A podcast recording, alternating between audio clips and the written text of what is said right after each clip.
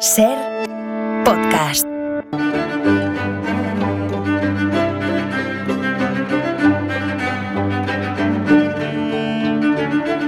Hola Nieves, buenas tardes. Buenas tardes, ¿Qué tal? Carlas. ¿Cómo estás? Muy, ¿Cómo muy bien, muy bien.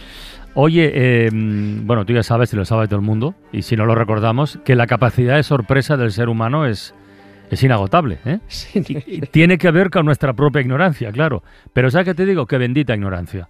Porque así un día descubrimos cosas de las que no teníamos ni la más remota idea. Yo no puedo hacer ahora mismo una encuesta, no, no puedo. Pero a ver, eh, seamos sinceros, ¿eh? Hay mucha gente que está escuchando la radio ahora mismo o trabajando en la radio, que me está mirando ya con cara de qué va a decir este. Hay mucha gente que sepa lo que es la bucarofagia. Es que Las cabezas se mueven eh, a un lado y a otro. Bucarofagia. Bueno, pues sea lo que sea, forma parte de la historia y tú, Nieves, nos la vas a contar, ¿verdad? Sí, vamos, Pues- pues vamos venga, a ello. ala, al lío. Fija- Hoy es un asunto... Sí, hoy no tiene, no tiene fecha en el calendario la, la, la- la historia de hoy. Cualquier día de cualquier año del siglo XVII nos sirve para situar la extravagancia alimentaria que vamos a, Mm, vamos a contar. Ya tenemos una pista. Sí, Extravagancia alimentaria. Sí, ya por lo de fagia y ya está. Ya. Ahora tenemos a los nutricionistas, fíjate, enseñándonos a cuidar la alimentación, que abandonemos la grasa, los azúcares añadidos. Bueno, pues a ellos los querría, pobreticos, los querría yo ver allá por 1600 y pico sobre todo en la primera en la primera mitad del siglo, intentando convencer a las niñas pijas de Madrid, a las cayetanas, para que dejaran de comer barro. ¿Perdón? Barro. ¿Cómo comer barro? Arcilla, sí. Es que era la moda, era la moda comer Pero- barro. Sí, sí, sí, era la moda. Es que es muy absurdo. Eh, eh, la moda era liarte a bocaos con los jarroncitos para mantener una tez blanquecina y gustar al mozo que te gustaba. Pero- no se asombra, ¿Pero sí. el barro emblanquina la piel? No, no, en fin, Sí, lo que de blanquina lo que ignorancia veo que va más allá de lo que pensaba. No, no, pero eso no es de ignorancia. tú- eh, no, no es una ignorancia tuya. Es que las ignorantes eran ellas. Eh, no es que blanquee el barro, es que lo que te provoca el barro hace que te pongas pálida. Mm, Lo vamos a ir viendo. Fíjate que nos asombramos ahora cuando nos llegan noticias de gente sin dos dedos de frente, que hacen dietas eh, absurdas, eh, algunas como comerse huevos de tenia de la Hostia, lombriz. tampoco lo sabía, Sí, sí, esto, esto fue hace unos años. por favor. Eh, se comían los huevos de, para que la lombriz solitaria anidara en el, en, en el intestino y adelgazar. Porque claro, la solitaria se va comiendo todo sí, lo que claro, tú sí, comes. sí. Eh, bueno, pues esto fue, fue una moda tremenda. ¿eh? Ah, había otra gente que comía algodón con zumo para saciarte y comer poco. El, algodón se hinchaba en el estómago. Esto, esto puede parecer fruto de la innata estupidez humana, especialmente extendida en este siglo donde una influencer Hmm. zoquete pone algo de moda y las zoquetes pues, la siguen. Pero esto de, de seguir una dieta de moda viene de antiguo. Y hoy hablamos de la moda de comer barro, de la bucarofagia. Yo todavía te digo de verdad que no sé cómo no nos hemos extinguido. Hago pájaros de barro. Y me los como. Hago pájaros de barro y los echo a volar. Por si el tiempo me arrastra a Pobre Manolo García, ¿en qué fregados nos metemos? De verdad, mira que es bonita esta canción de Pájaros de Barro. Oye, a ver, eh, eh, ¿de dónde viene lo de bucarofagia? De, de búcaro, ¿no? Bu- De búcaro, claro. es eh, es lo- jarro- búcaro- a ver, búcaro, búcaro en realidad es arcilla. Arcilla, vale. Es arcilla, es un nombre, eh, pero la bucarofagia es, el- es un nombre que le dio una estudiosa de este asunto, que era historiadora del arte, se llamaba Natacha Seseña, es una mujer que, una historiadora que murió en 2011, y que su especialización era la alfarería tradicional. El búcaro es tierra arcillosa que se usaba para hacer vasijas, es eh, jarras para el agua. Esas típicas jarras de barro rojo que hemos visto en todas partes, o los, botijos, bueno, todavía se harán, no sé si con ese tipo de arcilla. Este bo- botijo rojo se hacían con búcaro porque este tipo de arcilla conserva fresca el agua y la, la aromatiza. Y luego también se llaman búcaros a las jarritas propiamente dichas, de un búcaro, un florero. Se puso de moda comer arcilla y masticar pequeñitos trozos de, de búcaros. Estaba tan extendida entre las jóvenes nobles esta moda que muchos autores lo mencionaban en sus textos como la cosa más normal del mundo. Y te leo un, te leo un dicho que de, de entonces. Niña del color quebrado, o tienes amor o comes barro. Es decir, eh, quería decir, la niña estaba pálida y depre por un mal de amores o porque estaba comiendo barro para estar pálida. Hasta el propio Velázquez plasmó esa moda en las, en las meninas con un pequeño detalle que se nos escapa a la inmensa mayoría de los observadores si alguien no nos lo advierte. Lo mismo lo ha contado en algún momento Miquel del Pozo. A mí no, me suena. No, A mí no me sé, suena. lo- yo le, le sigo siempre, pero esto Mm. tampoco me suena, pero a lo mejor lo ha mencionado alguna vez.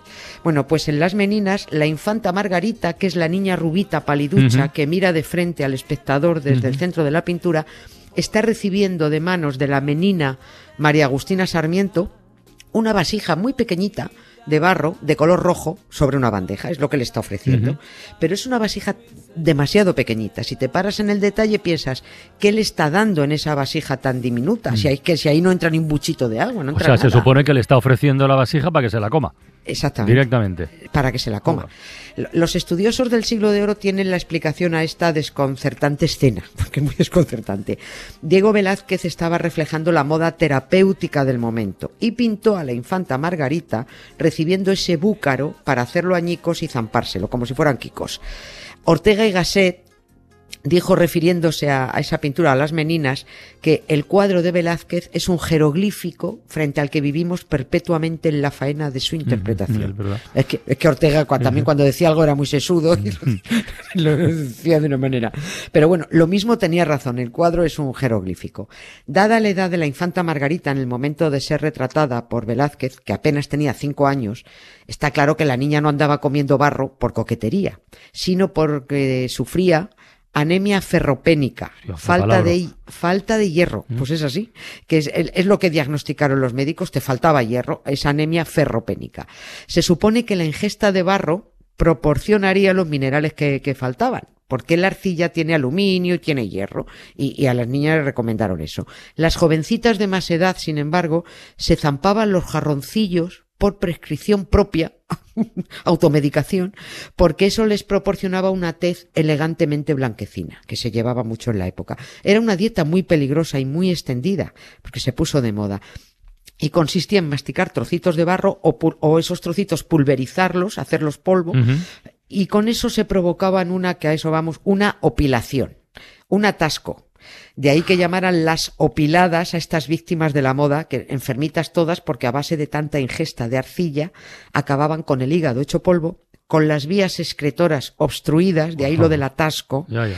anémicas perdidas, con la menstruación alterada y lo más importante para ellas, pálidas, muy pálidas. Se ponían pálidas porque enfermaban y, que, y, y es- era eso lo que buscaban. Por supuesto, eh, esto también es muy grande, el mercado siempre se adapta a los gustos del consumidor y se hacían búcaros para comérselos. Les rêves des amoureux sont comme le bon vin. Ils donnent de la joie ou bien du chagrin. Affaibli par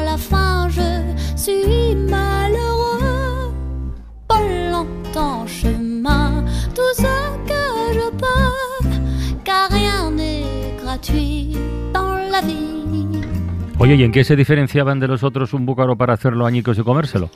Pues ¿Qué era es- el, el- el- el aroma a lo mejor? ¿O le ponían el- algo? no, los saborizantes. Ah, los bueno, alfareros mezclaban bueno. la arcilla, el barro lo mezclaban con especias, Ya. con saborizantes y así, bueno, pues ya que se lo van a comer, que Bueno, sepan algo. ¿Tú no le diste nunca un mordisco a una goma de borrar? Sí, Yo a la también, que claro. sabían nata. a fresa. Había- Soy una fresa. Las gomas Milan, sí, sí. Sí, Hombre, sí. pero, bueno, pero, Pues- pero un mordisquito tampoco era un... Sí, pero el- lo- lo- y lo, sobre todo lo olías. Parecía que te Sí, colgaba sí, con sí, el- sí, sí, oliendo, oliendo el- la goma de borrar, ¿no? Bueno, aquello era malísimo, aunque, aunque supieran mejor era, era malísimo y les ponía el cuerpo del revés. Ellas creían que estaban monísimas porque tenían la tez pálida, pero también estaban estreñidas y Mm, acababan ujú. con la dentadura hecha polvo. O sea, esto sea todo mal. Así que esto de comer barro se hacía por dos razones. Bien porque te lo recetaba el médico, porque creían que si te faltaban minerales había que solucionarlo comiendo directamente esos minerales, como le ocurría a la, a la- a la- a la infanta. O bien porque las cayetanas del Madrid barroco lo hacían voluntariamente porque era la moda estar muy blanquita. Ya, ya te digo yo que la especie humana no, no aprende. No. Eh, Y fíjate que aunque los dermatólogos adviertan que tomar mucho el sol tiene malas consecuencias, pues ahí tienes achicharrándose a muchos al sol porque está de moda estar moreno. ¿Es malo? No importa, importa estar moreno. Eh, y, lo- y tenemos noticias cada dos por tres de esto de no te arrimes al precipicio para hacerte el selfie que te puedes caer. No Y te caes. Sí, lo importante es subir mi selfie a las redes para que la gente vea que soy imbécil. Eso es fundamental. Hace cuatro siglos se ponían malísimas por comer barro. Tampoco importaba. Importaba estar pálida. Joder.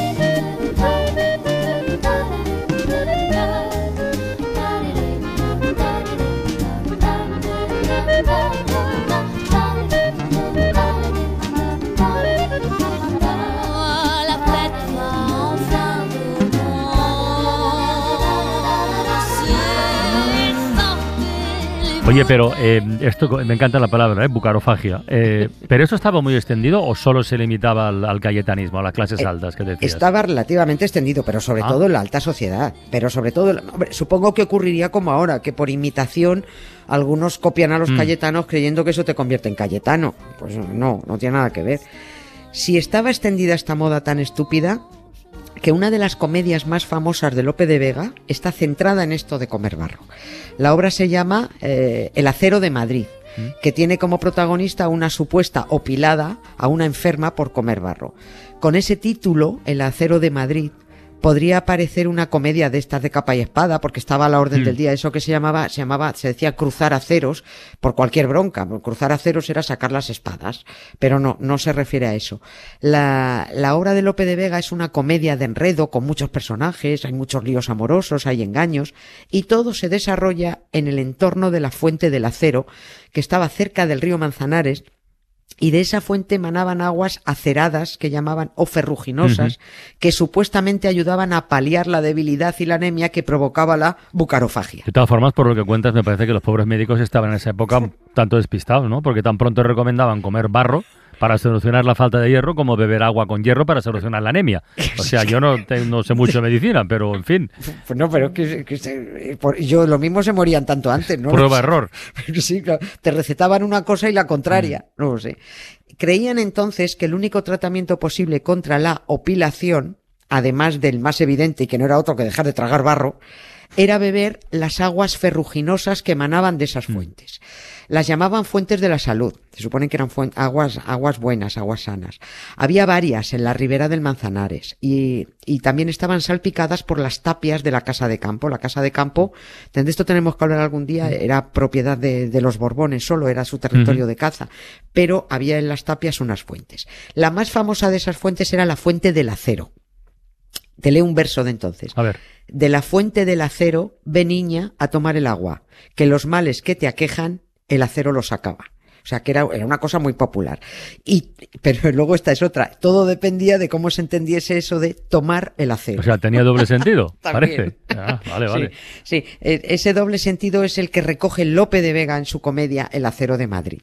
La protagonista de esta comedia es Belisa, que no es que fuera a la fuente porque era una opilada y estreñida. Ella, como otras jovencitas, se hacía la enferma para poder salir de casa, beber de aquel manantial saludable y luego darse el largo paseo que prescribían los médicos para que hiciera efect- eh, hicieran efecto las aguas y, como decían entonces, destaponaran las vías excretoras. Bueno, era, era eh, lo- algunas se hacían las enfermitas para ir, un truco para, para salir, para pasear, dejarse ver, porque es que no podían ir a ninguna parte solas. Para ligar, vamos. Claro, a ligar. Belisa acudía a la fuente del acero del Manzanares para encontrarse con Lisardo, Mm. que era su amante. Est- eh, estamos contando la trama. ¿eh? Y tantos encontronazos tuvo la falsa opilada con Lisardo que lejos de deshincharse por el estreñimiento de la opilación de comer barro, cada vez que pasaba se hinchaba más, que eran las consecuencias del amor intenso. Bueno, a la fuente del acero iban unas a curarse, a tomar el acero como tratamiento contra la opilación por comer barro, y otras iban a ligar, a disfrutar con la dureza del acero de sus amantes. Y no digo más. Lo mal que estoy y lo poco que me quejo, lo mal que estoy y lo poco que me quejo. Siempre me levanto con el pie mirando al suelo, la voz muda me saluda desde lejos, me regala su silencio, pero yo me hago el sueco mirándome en el espejo. Es mejor que no digas nada, nada más, efectivamente. Aquí lo dejamos, Nieves. Un beso. Un beso, hasta mañana, adiós. Gracias, Carla. Para no perderte ningún episodio, síguenos en la aplicación o la web de la SER, Podium Podcast o tu plataforma de audio favorita. lo mal que estoy y lo poco que me quejo, lo mal que estoy y lo poco que me quejo. Y roto el cuerpo, qué dolor que veo, ay qué tormento. Salgo a las afueras, el andar desafinado, la maleta llena de canto rodado, la sonrisa boca abajo de subir tanta escalera sin llegar a ningún. Y la historia me critica porque siempre estoy penando. Yo les digo, pobre de aquel que oculta su llanto. Un ladrillo no sabe llorar, pero tampoco lleva bien el compás. Lo mal que estoy y lo poco que me quejo. Lo mal que estoy y lo poco que me quejo. Tengo el alma en cuarentena y roto el cuerpo. Qué dolor que pena. Duele la vida entera. Y el médico me ha dicho que pongan entredicho la verdad más verdadera. Que llegue tarde al nicho y que a cada dolor nuevo le busque un placebo. A mi burro, a mi burro le duele el amor porque nadie le quiere. Solo le quiero yo y a mí la pena me saludo cuando más me estoy riendo De remiendo. Tengo lleno el corazón. A mi burro, a mi burro le duele el amor porque nadie le quiere. Solo le quiero yo y a mí la pena me saludo cuando más me estoy riendo De remiendo. Tengo lleno el corazón. Chimpón